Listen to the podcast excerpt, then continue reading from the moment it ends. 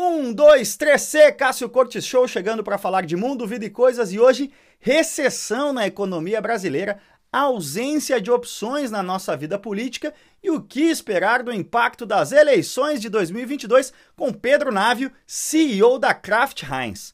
Bora ouvir o que o Pedro tem a dizer sobre as dificuldades de atrair talentos para a política, sobre a crise da educação brasileira, sobre por que afinal ele me contratou para a Red Bull 15 anos atrás e, é claro, sobre o mundo, a vida e as coisas. Aperta o cinto aí.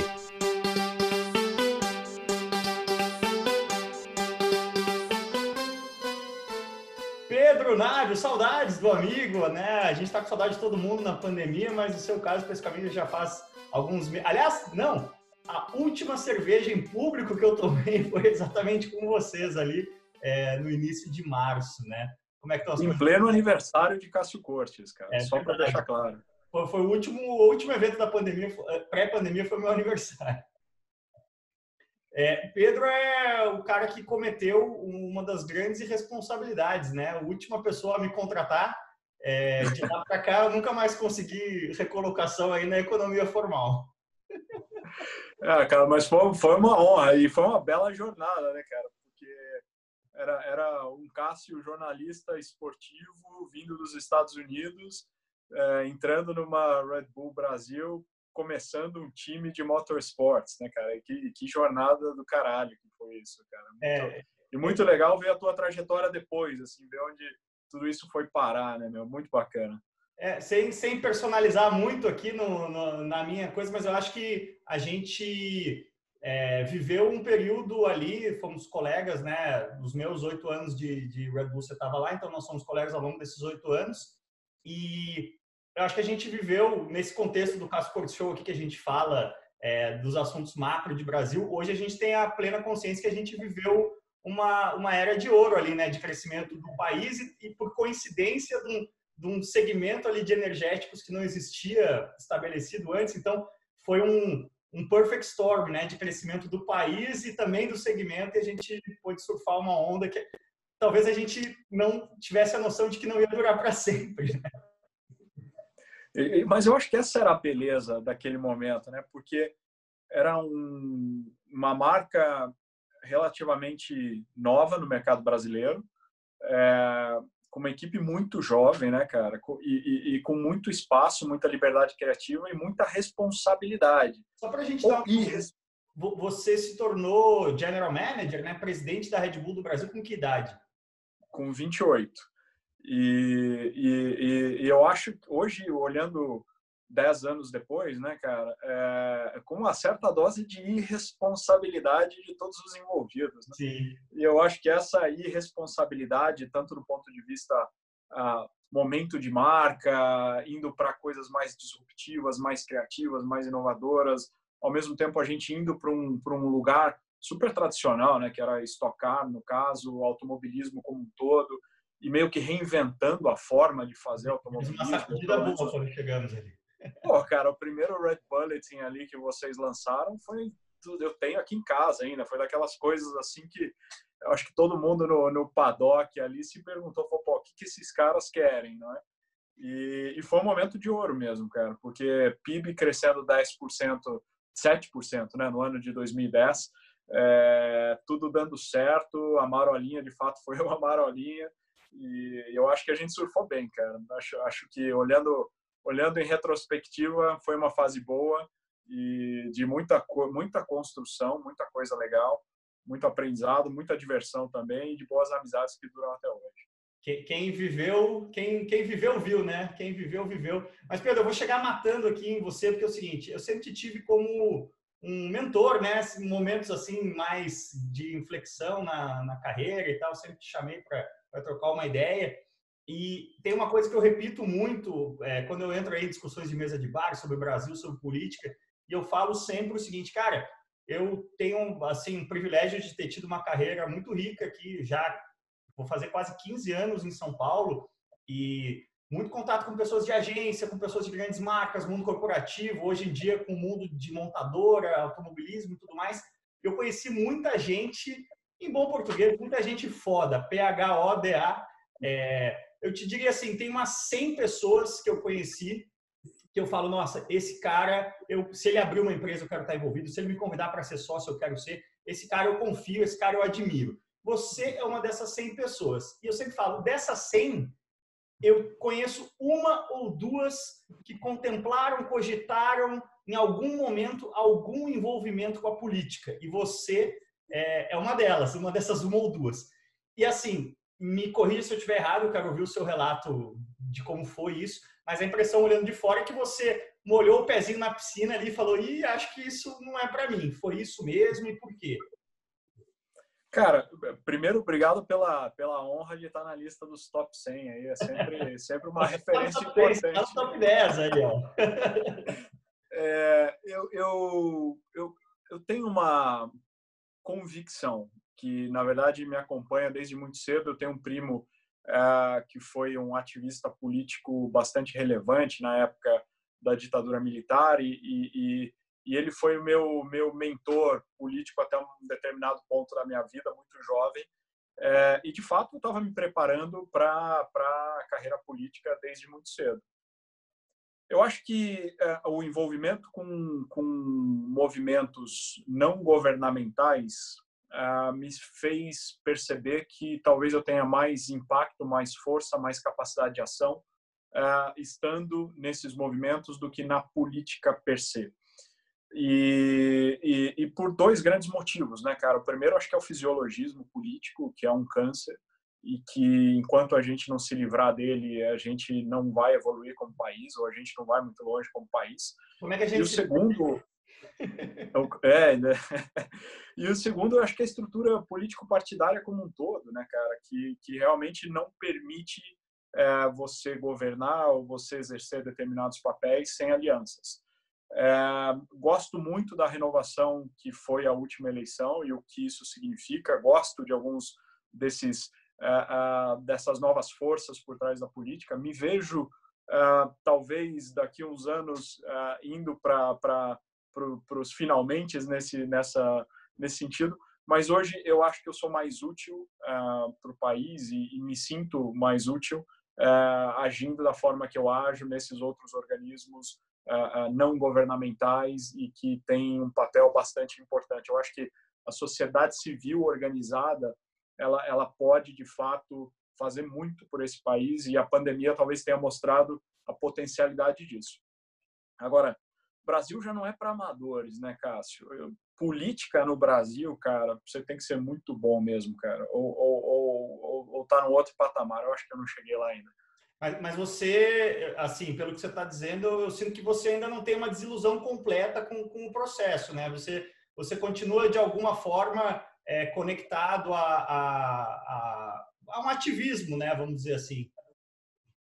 Ah, cara, eu, eu, eu, eu, acho que isso é parte da, da, da minha natureza, assim. Eu, eu, eu, duas coisas me entristecem e me emputecem muito, assim. O primeiro é o grau de desigualdade que a gente vive.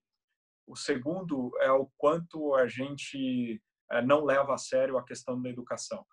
E, e, e, essas duas coisas que são simples, né, do ponto de vista estrutural, não, não tem muito segredo, né, cara? É, é, distribuição de renda, eu acho que tem uma série de, de exemplos aí fora do que funciona, do que não funciona.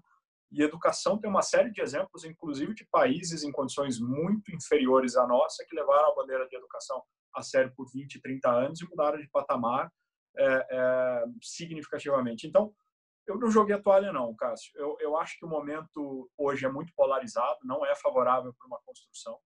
É, apoio a, a alguns desses indivíduos que se aventuraram nessa nessa jornada e alguns muito jovens e muito capazes. Estou muito satisfeito com o que eles têm feito, mas eu acho que no momento certo vai ser a minha hora também de mergulhar nesse mundo de cabeça e eu estou me preparando para esse para esse momento. Então a, a, tua, a tua colocação é correta. Eu acho que não é uma desilusão, é uma clareza de que do jeito romântico que eu estava encarando eu não ia funcionar lá. Eu tenho, eu tenho uma frustração muito grande, cara, com a, os processos todos no Brasil, no seguinte sentido, e você falou exatamente.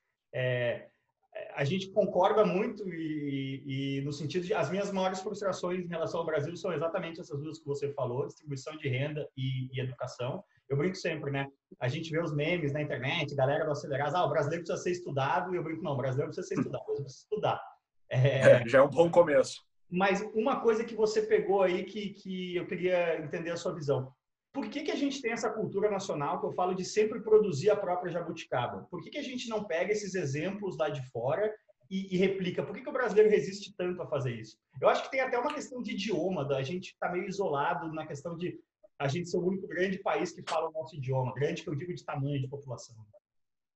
É, você tem razão. Eu, eu acho que a, a, nossa grande vantagem, né? Você imagina um país continental como o nosso ter mantido a unidade, apesar de todas as diferenças culturais, e, enfim. Mas a gente manteve uma unidade. Só que a gente manteve uma unidade ingovernável, né?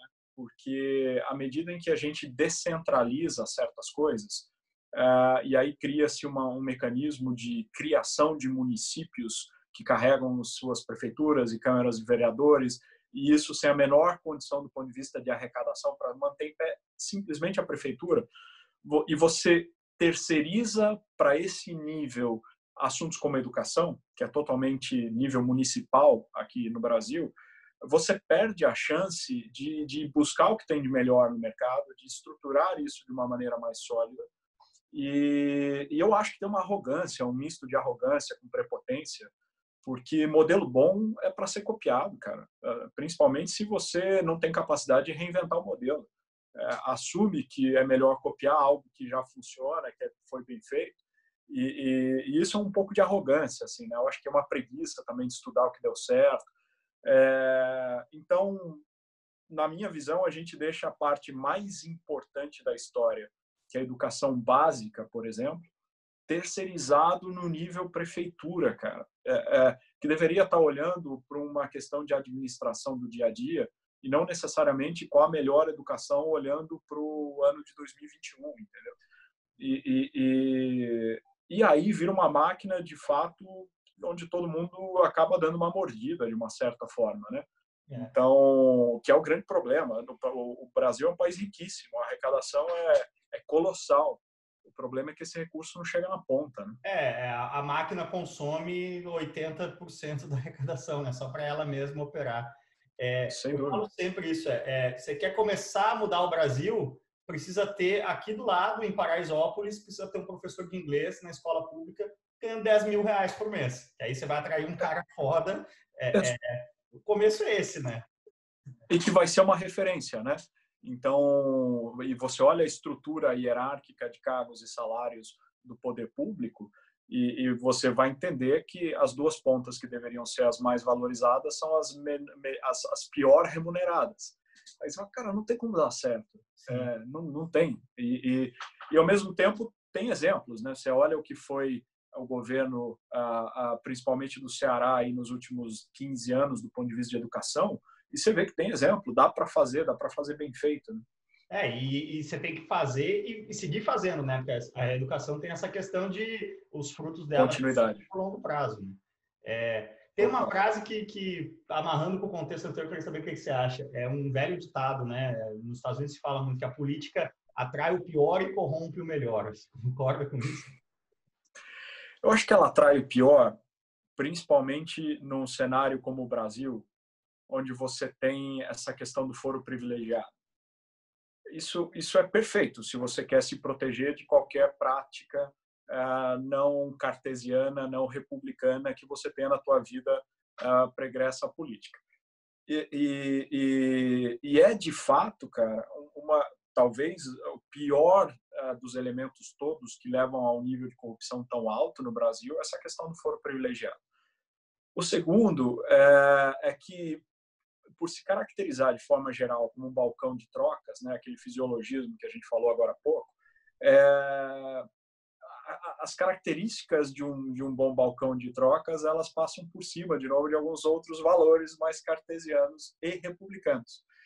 É, corromper os melhores, eu, eu honestamente não sei. Acho que tem muita gente boa que entrou bem na política, saiu bem da política.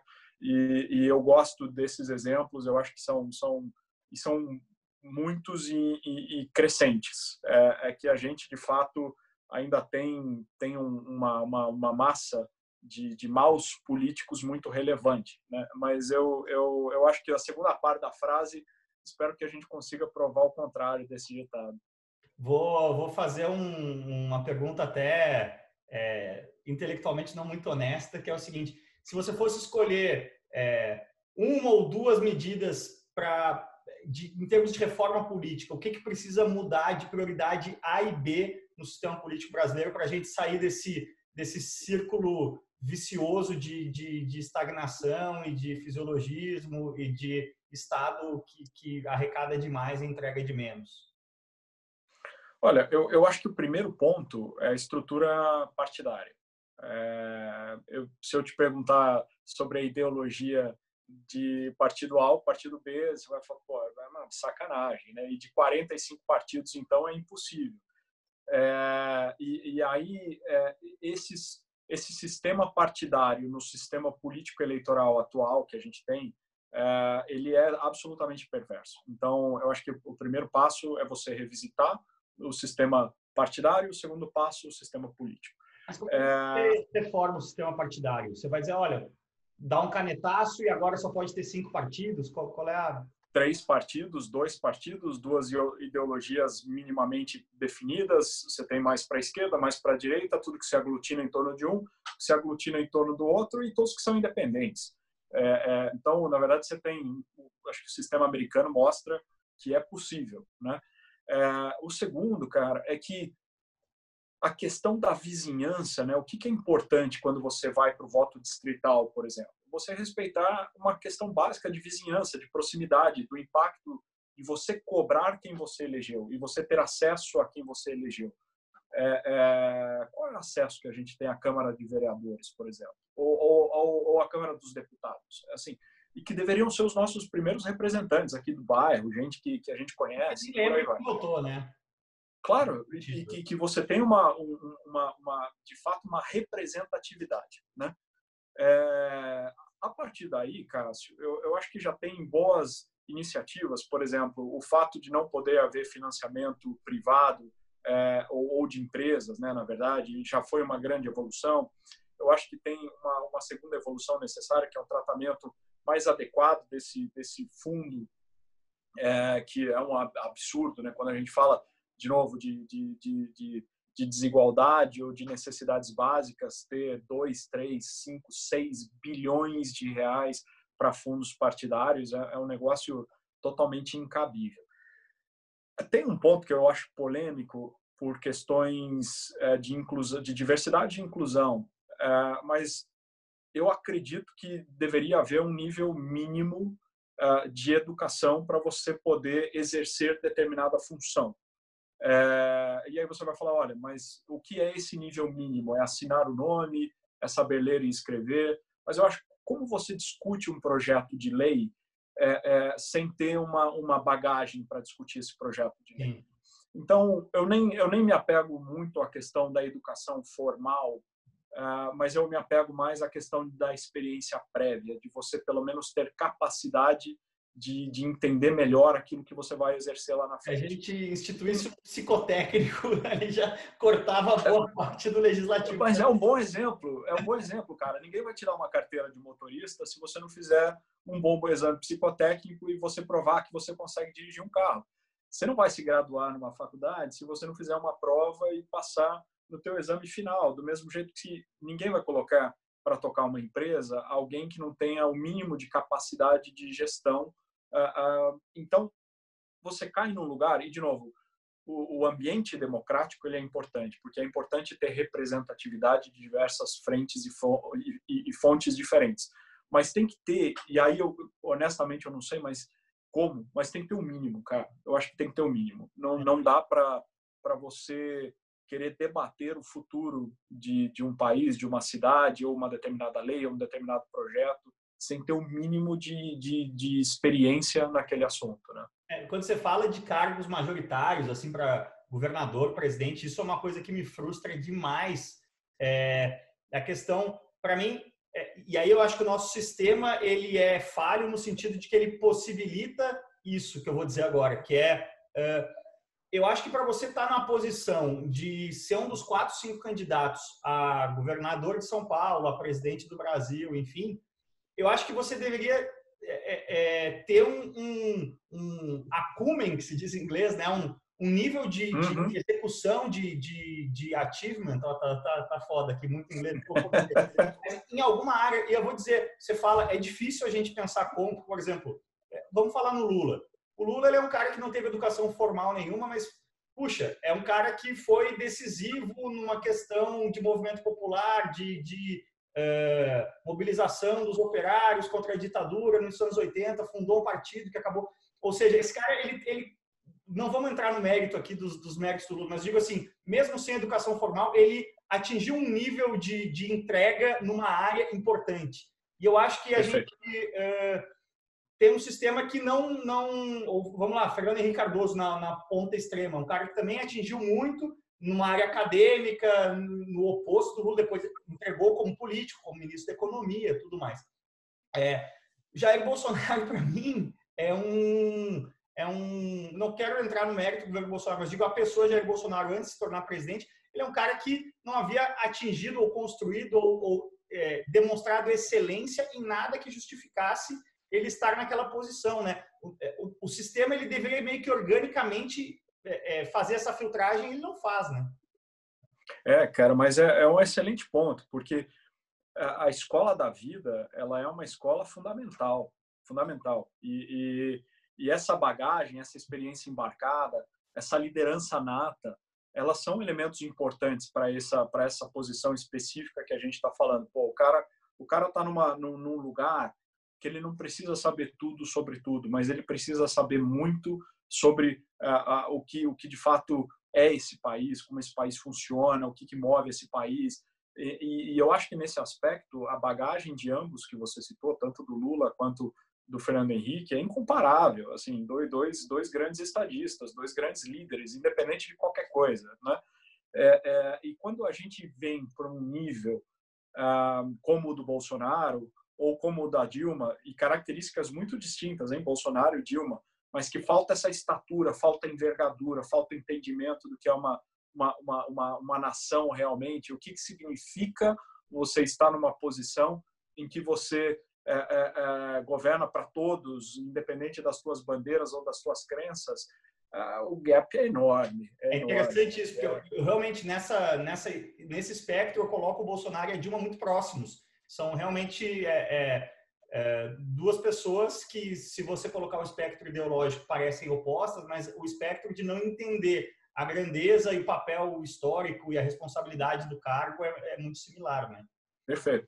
E, e, aí a gente cai naquele lugar, né, cara, que é, eu acho que é o nosso talvez maior desafio hoje. É, faltam grandes estadistas, pessoas que consigam ter uma visão mais ampla, pessoas que consigam entender melhor essas conexões, a história, de onde a gente veio, por que, que a gente está onde a gente está, é, é, por que, que em quatro ou oito anos, se você não tiver muito jogo de cintura e, um, e, um, e uma capacidade de compreensão mais ampla, você não vai mudar o jogo, mas você pode fazer dele um, um negócio muito melhor.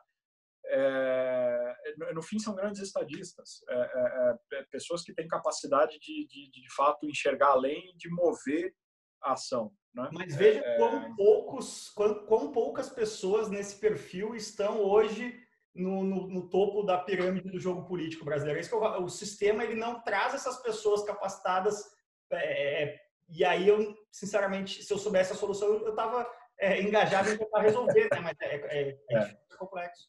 É, não, e, é triste, né, cara? É triste, porque dá a sensação de que a gente vai caminhando cada vez mais para um beco sem saída, né? É, e nesses becos, quando você chega no beco, a história já, mostra, já mostrou que é de onde surgem talvez as piores opções e não Sim. as melhores opções. É, eu, eu, eu também não sei, cara, mas eu acho que começa Cássio, com um, um, um processo simples, assim. Por exemplo, quantas escolas hoje te preparam para a vida pública? É, zero. É, é, assim, até o colégio, você terminou o colégio, quanto de preparação de vida pública você teve? Zero.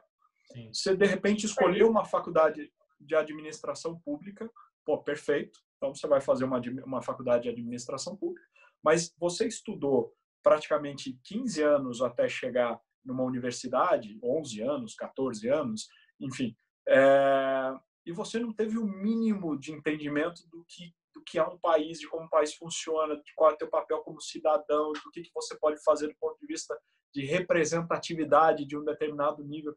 É muito pobre nesse sentido. Então, eu acho que começa por aí, sabe? Começa preparando melhor os cidadãos para eles assumirem a responsabilidade é, é, de, de, de tocarem uma determinada frente que lhes compete ou que é do meio ambiente que eles estão ali, da sua, do, do microorganismo que eles fazem parte. A partir daí, cara, é, é, de fato o sistema ele tem que ter mais incentivos do que desincentivos. A vida é assim, né? Você, por que, que você corre risco na tua vida? Porque você tem mais incentivo, você tem mais a ganhar do que a perder. Risco versus recompensa, né? É, a, a, política hoje, ela é, ela, você tem muito mais a perder o tempo todo. É, principalmente se você for para a política sem jogar o jogo da política. Aí é perde, perde, perde.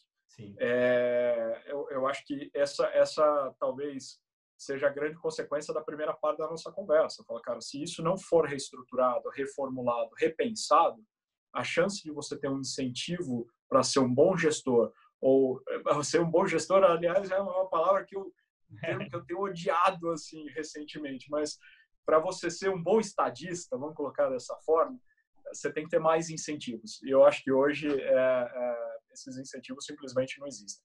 É, falando em grandes estadistas, né, eu acho que, e, e amarrando o que você estava falando aí de formação, é, tem a frase clássica do Kennedy, né? Não pergunte o que a América pode fazer por você, pergunte o que você pode fazer pela América. Eu acho que o brasileiro se pergunta muito pouco o que, que ele pode fazer pelo Brasil, ele só fica esperando o que, que o Brasil pode fazer por ele, né?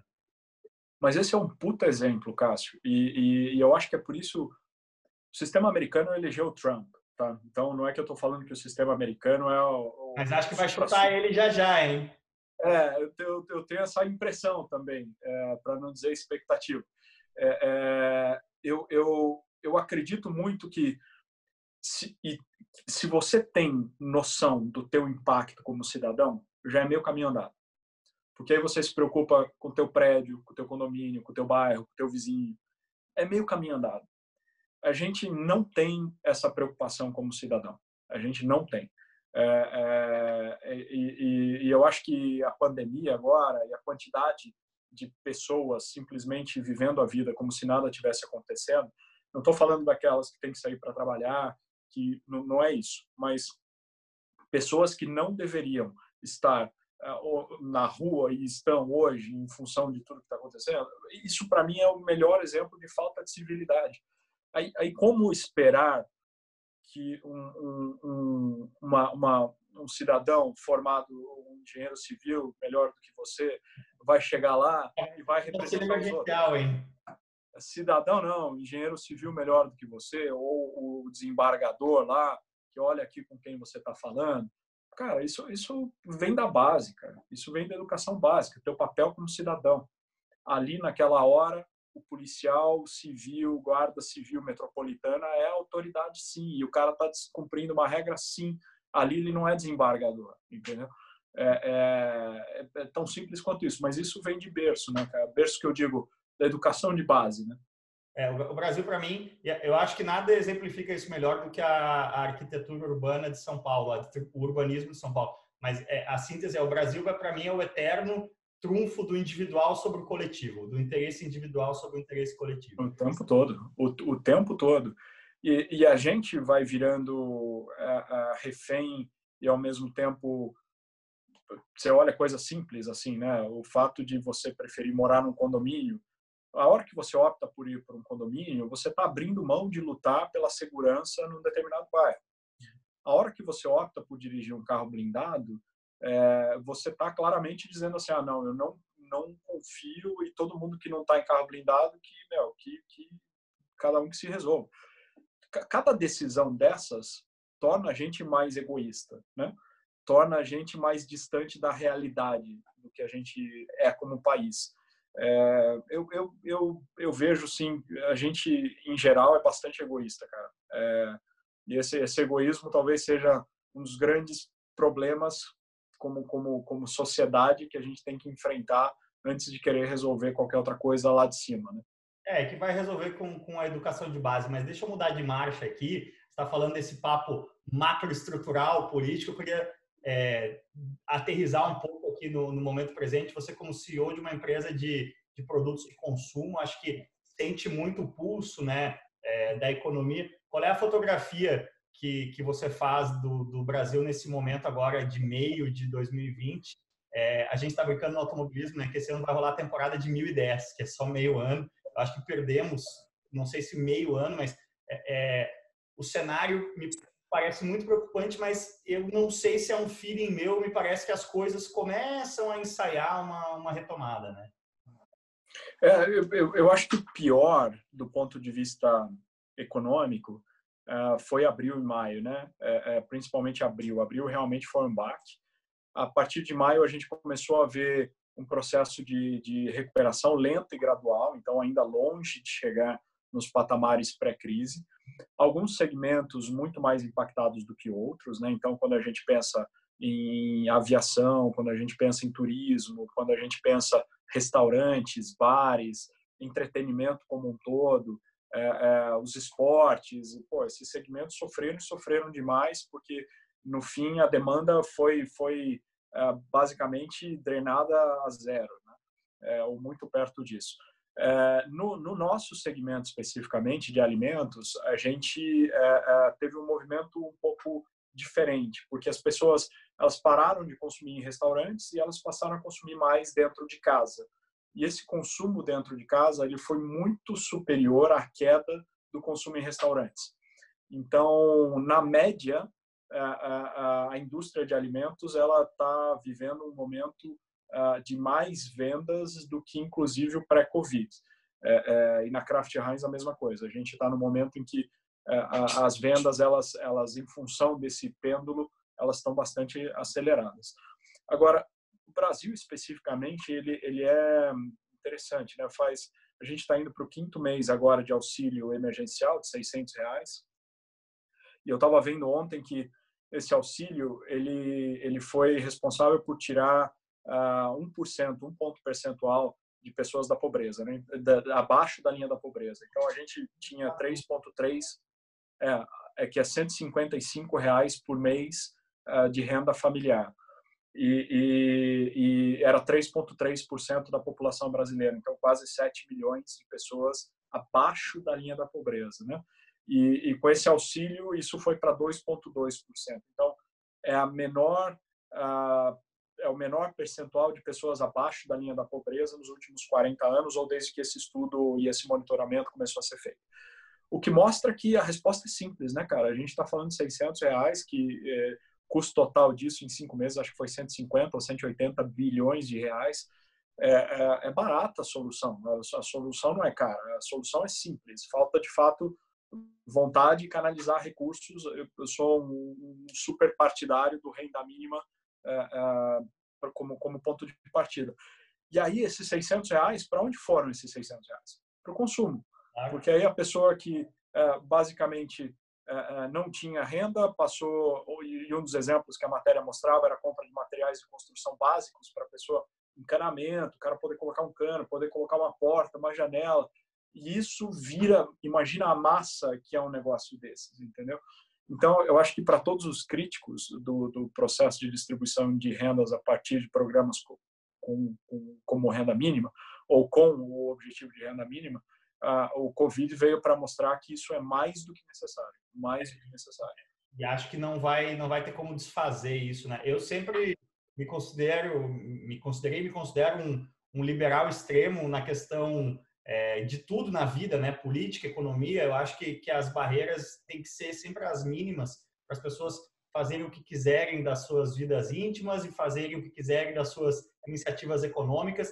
Mas eu sempre falo isso. Eu tinha essa essa discussão aí com assim no espectro brasileiro na mesa de bar, principalmente mesa de bar de jornalista, que costuma ser predominantemente de esquerda, eu sou sempre considerado um cara de direita, apesar de eu não gostar desses, desses rótulos mas na, nos debates com os, os meus amigos é, mais à direita do que eu e que sempre isso aí estou falando é, anos atrás, né, criticavam Bolsa Família e tudo mais, eu falo, cara, é, o cara que não come não está na economia, você precisa inserir Total. isso. A partir do momento que ele estiver comendo, aí sim vamos atrás de, de é, buscar que ele, que ele é, se qualifique, se empregue, empreenda, enfim. Mas primeiro ele precisa comer. Se ele não comer, a gente precisa ajudar ele. É isso. E Betinho falava muito disso, né? Do, do, do o que, que a pessoa com fome faz, né? O que ela produz, né? O que, que ela, como ela vive. Pô, imagina. Eu acho que isso é daqueles, das, daquelas coisas que vem tão de dentro, assim, é tão forte, né, cara?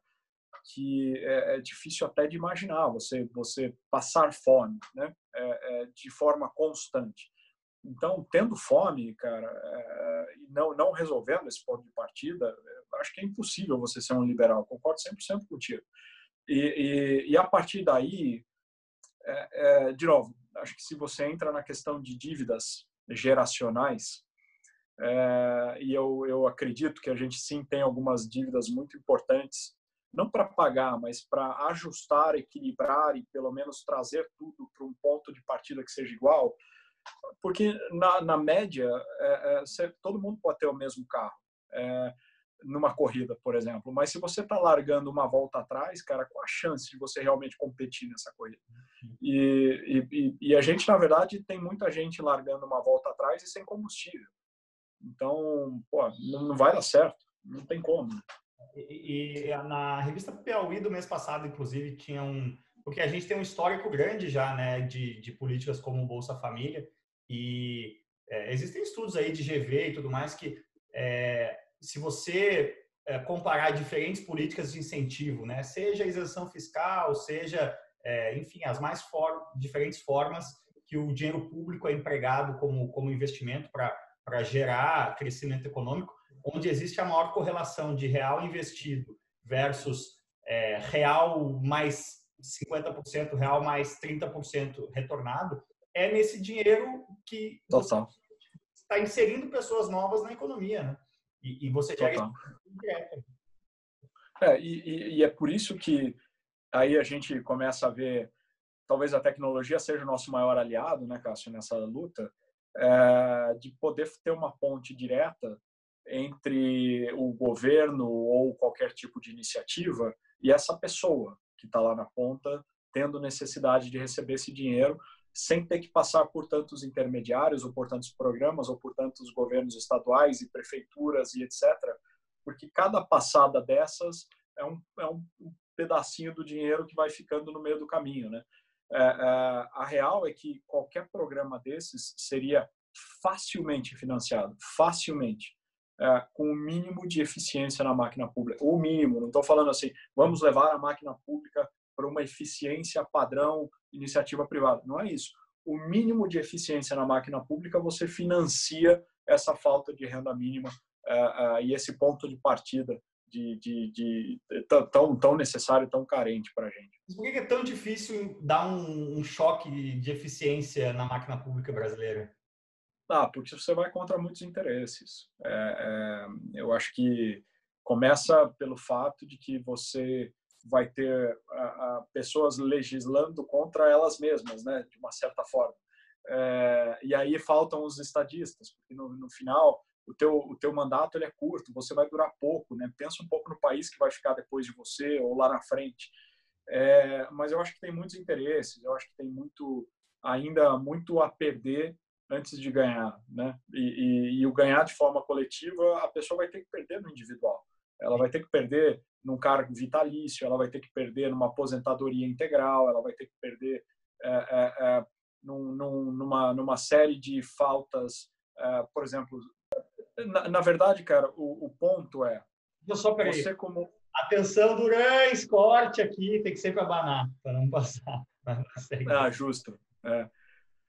É, é a, a, a, questão toda é que se você volta é, é, para uma comparação iniciativa privada e iniciativa pública, você tem KPIs muito bem definidos na iniciativa privada. Você tem avaliação de performance. Se você não entrega, você não continua. É, você tem desenvolvimento também dessa pessoa o tempo todo. Traz para o mundo público, né? É, quantos KPIs? Algumas prefeituras, alguns governos estaduais estão evoluindo bastante nessa frente, mas pega de forma geral, assim, quantos é, servidores têm metas claras, bem definidas e são avaliados de acordo com essas metas e, consequentemente... É... Isso é gigante, né, do, do, servidor público a qualquer tipo de avaliação é, de performance. Que é natural, acho que é do ser humano, né? O ser humano não gosta dessa coisa de ser avaliado, mas se a gente quer trazer para um ambiente de, de, eficiência, você não tem que nivelar por baixo, porque eu tenho certeza que os bons funcionários públicos, e existem milhões de bons funcionários públicos, eles querem sim ser avaliados, porque eles são bons. Uh, e, e, por serem bons, eles deveriam ganhar mais, eles deveriam ser promovidos primeiro, e por aí vai. Eu acho que essa mentalidade é, é, é, talvez um ponto de partida super importante. Você não precisa cortar cargo, você só precisa de gente que trabalhe melhor. Né? E depois tem todos os aspectos que eu acho que, comparado com a média uh, da iniciativa privada, para mim, são claramente privilégios que não deveriam existir numa classe pública. Né? Seja com relação à aposentadoria, ou seja com relação a, a, aos auxílios eternos, auxílio, auxílio paletó, auxílio moradia, auxílio alimentação, mas, pô, cara, você vai o cara nesse nível, não, não faz tanto sentido, né?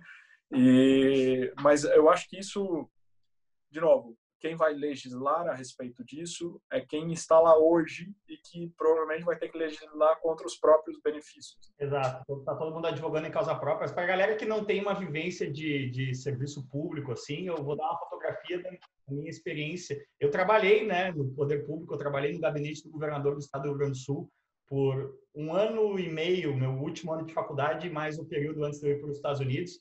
E eu é, tive uma ascensão meteórica na, na TV Pampa, lá no Sul. É, e eu era, eu tinha quatro contratos. Eu era produtor e repórter de rádio e televisão. E eu ganhava, é, em 2002, eu ganhava R$ 1.500 por mês, que por um salário de jornalista em Porto Alegre com 20 anos de idade era bastante razoável. É, eu fui convidado para ser redator do governo do estado para ganhar 4 mil reais por mês. Ou seja, é, facilmente, mais do que o dobro do que o mercado estava pagando.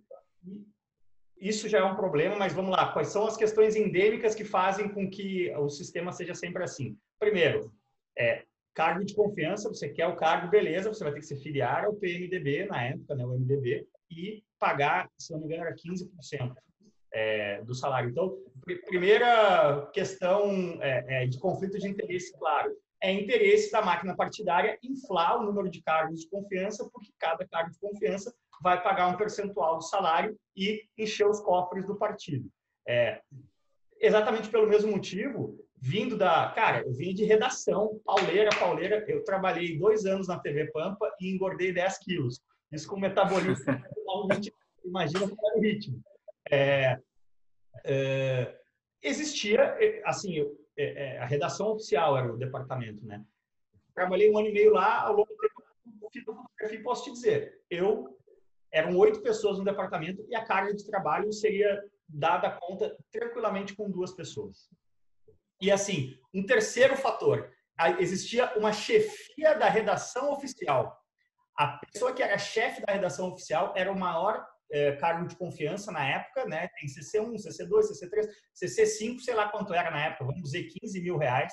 De novo, 15 mil reais em Porto Alegre em 2002. Quem é que está ganhando na iniciativa privada 15 mil reais em Porto Alegre em 2002? É altíssimos executivos das maiores empresas. É, só que essa pessoa, ela era aposentada da Assembleia Legislativa em tempo é, integral. Então, ela tinha ainda uma aposentadoria, sei lá, de mais 15, 20. E o que ela fazia o dia inteiro?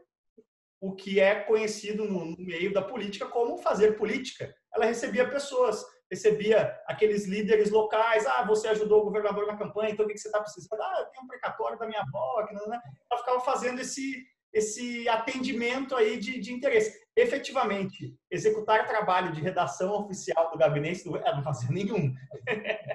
e, e, assim, com 21 anos eu vivi essa experiência e eu saquei, cara, o Brasil não tem jeito. E foi justamente isso que você falou é, eu saquei ali que as pessoas que teriam a, a, condição de resolver essa situação eram justamente as que estavam se beneficiando massivamente disso. E as pessoas no Brasil têm uma fixação grande com corrupção. A corrupção mesmo, na ponta do lápis, é, uma, é um inferno, é um câncer para o país, mas ela, percentualmente, ela impacta muito menos na economia do que essa, uh, esse roubo legalizado que o sistema faz, né? É, e, e, e, não sabia desse. Eu lembrava da tua experiência, mas eu não sabia dessa contundência toda no, no, no, no na, na, exemplificação da máquina pública. Mas é, é, agora multiplica isso por quantos? Né? É. E, e, e, qual a chance de você quebrar uma cadeia dessas? Ou quanto tempo leva? É, é, uma, é uma tarefa hercúlea. Agora, dinheiro tem, e tem dinheiro demais, de sobra. O, o Brasil é, é, é, não precisa de mais impostos. O que o Brasil precisa, primeiro, é de uma melhor utilização da montanha de impostos uh, arrecadada. Se, se, isso for melhor utilizado, como ponto de partida, você já tem um ganho muito significativo de qualidade como um todo. Né? Voltando um pouco para a economia, vocês estão, é, as grandes empresas, né, o business plan sempre tem ali aquele horizonte de cinco anos, assim. O que que vocês estão é, projetando? Primeiro em relação a 2022, se a gente vai ter um ano de retomada forte devido à queda desse ano, e depois um pouco mais adiante, eleição, tudo mais. O que que qual é o seu feeling aí para os próximos é. meses? Eu, eu acho que o 21 ainda vai ser um ano mais fraco de retomada, porque é, é, você tem provavelmente o fim desse auxílio emergencial, você tem um aumento da taxa de desemprego, é, e, e, e, na verdade, o desemprego aumentando, você tem lá os três meses de, de, de auxílio-desemprego, que provavelmente vai acabar, dependendo do período, entre o fim desse ano e o começo do próximo. É, você tem uma inflação de custos em função do câmbio no patamar que está, a gente ainda importa muita coisa, né? é, é, ou, ou, ou é, muita matéria-prima dolarizada, então tem uma inflação de custos. É, consequentemente, 2021 vai ser um ano mais duro. 2022, até pela, pela dinâmica de eleições majoritárias e, e, e, e muito dinheiro no mercado, 2022 é, deve ser um ano sim de retomada. O 21 vai ser duro, então a gente está tratando ele com parcimônia, com, com, com muito cuidado na preservação do caixa, que eu acho que deve ser, a, a, a, na verdade, a preocupação número um de qualquer empresário, de qualquer dono de comércio, qualquer é, pessoa que está exposta aí à, à, volatilidade da economia, pro, proteger o teu caixa para poder sair lá na frente, e esse lá na frente a gente enxerga de 22 para frente. Sim, é, é, essa proteção do caixa aí quase que é, colocou acelerados em maus lençóis aí, os, os anunciantes todos estavam protegendo o caixa, mas agora a gente sente também que é, realmente no, no, impacto inicial existe um, um, nível de conservadorismo que é necessário ter e aos poucos as coisas vão, vão se soltando. Vou te jogar uma bola nas costas agora. É, em relação à eleição, você acha que a gente vai ter um, um processo de eleição que seria natural, no sentido de que é, vamos ter o presidente atual buscando uma reeleição, ou será que ele talvez não chegue lá, ou, ou será que talvez ele tente é, fazer aí algum tipo de, de é, conduta ou estratégia que a gente não esteja acostumado a ver aí nos anos da, desde a retomada da democracia no Brasil? Não, eu, eu, eu acredito que a eleição tende a ter um tom de normalidade. É, eu, eu, eu acho que é, as nossas instituições hoje elas são mais sólidas do que outrora. É, acho que o país tem muito a perder em qualquer movimento não democrático e, e eu acho que todo mundo, todo mundo, todo mundo mesmo é, tem tem clara noção do que isso significaria, dos impactos, porque a gente é uma economia hoje tão globalizada, né? Tem tanto dinheiro é, internacional aqui dentro, em outros países, tantas multinacionais, tanto, é muito difícil você mexer nessa equação hoje e achar que tudo vai continuar normal. E, e nesse ambiente, é, entre aspas, a, a democrático normalizado, eu acho que é uma eleição que ela ela me parece um pouco óbvia, né? O Bolsonaro tentando a reeleição, provavelmente 30, 30 e pouquinho de apoio, é, é, ou de pessoas que são bolsonaristas, ponto. É, o PT numa numa consolidação de esquerda, que também tem seus 30, 30 e tanto, e aí sobra os outros 40% que vão ficar fragmentado em 5, 6, 10 caras no meio. Então tende a ser um negócio de novo meio Bolsonaro e o candidato do PT. É, olhando hoje, que, que dia que é hoje? 30 de julho de 2020. Então tem dois anos aí quase pela frente, é, mas, mas é o que, que parece. Né? É, e fazer qualquer exercício de projeção de, de eleição no Brasil há dois anos é. É, é impossível. é. O próprio, é, historicamente, assim, naqueles anos, por exemplo, o Lula perdeu, sei lá, três eleições antes, e com seis meses antes, ele era sempre o líder nas pesquisas, pelo simples fato de que ele era o único nome que a população, que grande parte da população conhecia, né? Eu lembro desse tipo de número, assim, faltando três, quatro meses para a eleição, o awareness de caras como Alckmin, Aécio, na, na população brasileira era 50%. 50% da população é. não conhecia o candidato, né? É, um, é uma coisa muito louca a gente pensar, né? Eu me lembro no tempo de Red Bull, a gente, uma palestra com o André Torreta, que era toda aquela uhum. da, da nova classe média, o mergulho na base da pirâmide, chamava o livro dele, né? E ele faz, fez um trabalho de pesquisa nessas, nesse Brasil de verdade, trabalho fodido, né? Em bom português. trouxe um número que eu nunca é, perdi, assim, sempre trago explicar para gringos o que é a realidade brasileira e tudo mais. Ele falava que 70% dos brasileiros são analfabetos funcionais, né? O, o analfabetismo medido é, é, sei lá, hoje é 5%, porque a imensa maioria das pessoas consegue escrever o nome, ler uma placa de trânsito tudo mais. Mas se você der uma lauda de texto para a pessoa ler e falar o que, que essa lauda de texto quis dizer, somente 30% dos brasileiros conseguem fazer isso. Então, o que, é. impacta numa eleição, né? É, não, é, e é uma, é uma triste realidade mesmo. E, e, e nesse sentido, o próprio Bolsonaro, em 2016, estava é, longe, longe de ser um candidato predominante na eleição de 18. Né? Então, tem, tem muito tempo, mas eu acho que a gente caminhou, a gente tem dois, dois polos claros, né? dois extremos claros, e com um percentual bastante significativo da população em ambos os extremos. É, por isso que vai ser tão difícil para qualquer coisa que surja no meio, é, é, é, se não for muito sólido, se não for um negócio muito bem bem estruturado, puxar de um ou de outro, vai acabar caindo nos dois. Né? É, eu, eu, olha, me assusta muito esse seu. Primeiro, porque eu, eu levo muito em consideração a, a, a sua leitura da realidade brasileira e, e, me assusta muito a perspectiva da gente ter novamente um segundo turno entre, entre 17 e 13. Eu acho que é a pior coisa que poderia acontecer para o Brasil, mas de fato, quando a gente olha para a realidade fria dos números, ele parece bastante provável, né? É, é, hoje, de novo, é, julho de 2020, eu, eu, se eu tivesse que apostar hoje, eu apostaria nesse cenário.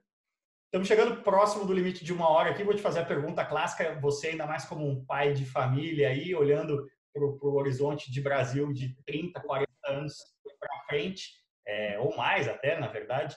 É, você acha que o Brasil tem jeito? Cara, eu, eu acho que o Brasil tem o mais importante para ter jeito, que é os recursos. O Brasil tem muito recurso. Uh, e dar jeito sem recurso, de fato, é muito difícil. Com recurso, eu diria que é meio caminho andado. Uh, falta agora vontade, vontade política, e falta cidadania, né? Uh, de todos nós, inclusive. Então, eu diria que para 30 anos é, talvez seja muito cedo, mas, mas no, no, no, no, horizonte um pouco mais alongado, de 50 para 60, você acha que tem jeito sim. É, é, é, você falou uma coisa importante, eu acho que tem é, é, a, a, parte da cidadania, né? a gente entende quando falta cidadania nas pessoas que não tiveram acesso a, a estudo, tudo mais mas eu sinto muita falta de cidadania nas pessoas que tiveram acesso. Eu acho que a elite brasileira ela é ela é muito pouco empática, né? Ela, ela tem uma dificuldade de empatizar. É, eu morei nos Estados Unidos dois anos e, e o, o, todo americano que, que vamos chamar de classe média alta, sabe? Toda pessoa que começa a ter um dinheirinho sobrando, ela se envolve com um programa de caridade, ela doa dinheiro e tal. E a cultura disso no Brasil é zero, né? Sendo que, na verdade, a gente precisa muito mais disso do que lá, né? É, sem dúvida. Eu acho que essa cultura de doar. E, e, e os mais céticos vão dizer que os americanos doam porque eles têm incentivos fiscais. O que não deixa de ser verdade. Mas isso é verdade para o topo da pirâmide, que vai doar muito uh, porque os incentivos fiscais são muitos uh, na base da pirâmide é exatamente o que você falou, cara. Aquela, aquela, aquela solidariedade de vizinhança, aquela solidariedade de você ajudar quem está próximo. E, e, e, e, eu, eu fiquei muito empolgado com a pandemia nesse sentido, porque eu, eu, eu, é verdade, eu vi aflorar assim, algo que eu falei, pô, talvez essa seja uma semente importante para o Brasil, para o brasileiro, sabe? De, pô, tem que doar, tem que ajudar, tem que estar próximo, não importa se é com muito, se é com pouco, tem que se envolver, tem que se engajar, doa o seu tempo, doa a tua energia, já é um bom começo, não é? E, e, e, espero que a gente saia mais fortes como país desse processo, cara, porque pelo menos foi, foi muito muito eloquente essa primeira onda. Né? Mas acho que esse posto de goodwill assim das pessoas durou uns 20 dias. No, no dia 20, não dia para ninguém aqui no condomínio, já tinha mudado tudo de novo. Justo. Pedro, faça aí o seu, seu jabá, onde é que as pessoas te encontram, se tem alguma mensagem aí, o que, que as pessoas devem comprar quando vão no supermercado? Não, bom, eu estou lá no LinkedIn, é, Pedro Návio, e, e, vai ser um prazer conversar com, com, quem tiver mais interesse, é, seja do ponto de vista uh, iniciativa privada, seja do ponto de vista iniciativas públicas. E, e, e cara, eu, eu, eu não vou falar que eu sou uh, um eterno otimista, porque eu não sou. Eu acho que eu, eu sou até mais pé no chão do que a média, mas eu, eu vejo bons elementos para a gente, pelo menos, conectar uma base maior de pessoas que acreditam de fato em mudança. É, e, e, e, isso, acho que essa fagulha, esse ponto de partida, é, já é muito para mim. Assim, acho que já, já me faz dormir um pouco melhor à noite. Legal, valeu demais. Obrigado pela sua uma hora aí. Eu acho que a gente tem pano para manga para fazer mais uns 10 episódios de uma hora e a gente não vai resolver os problemas do Brasil, mas a conversa é verdade. É, e aquela história, né? Pedro Nave 2034, eu acredito. Quem sabe um dia. Bom, é, se você curtiu aí o episódio, não esqueça de copiar esse link, manda lá no grupo de WhatsApp, ajuda a gente. Siga Cássio Cortes Show no Spotify e, como sempre, valeu demais.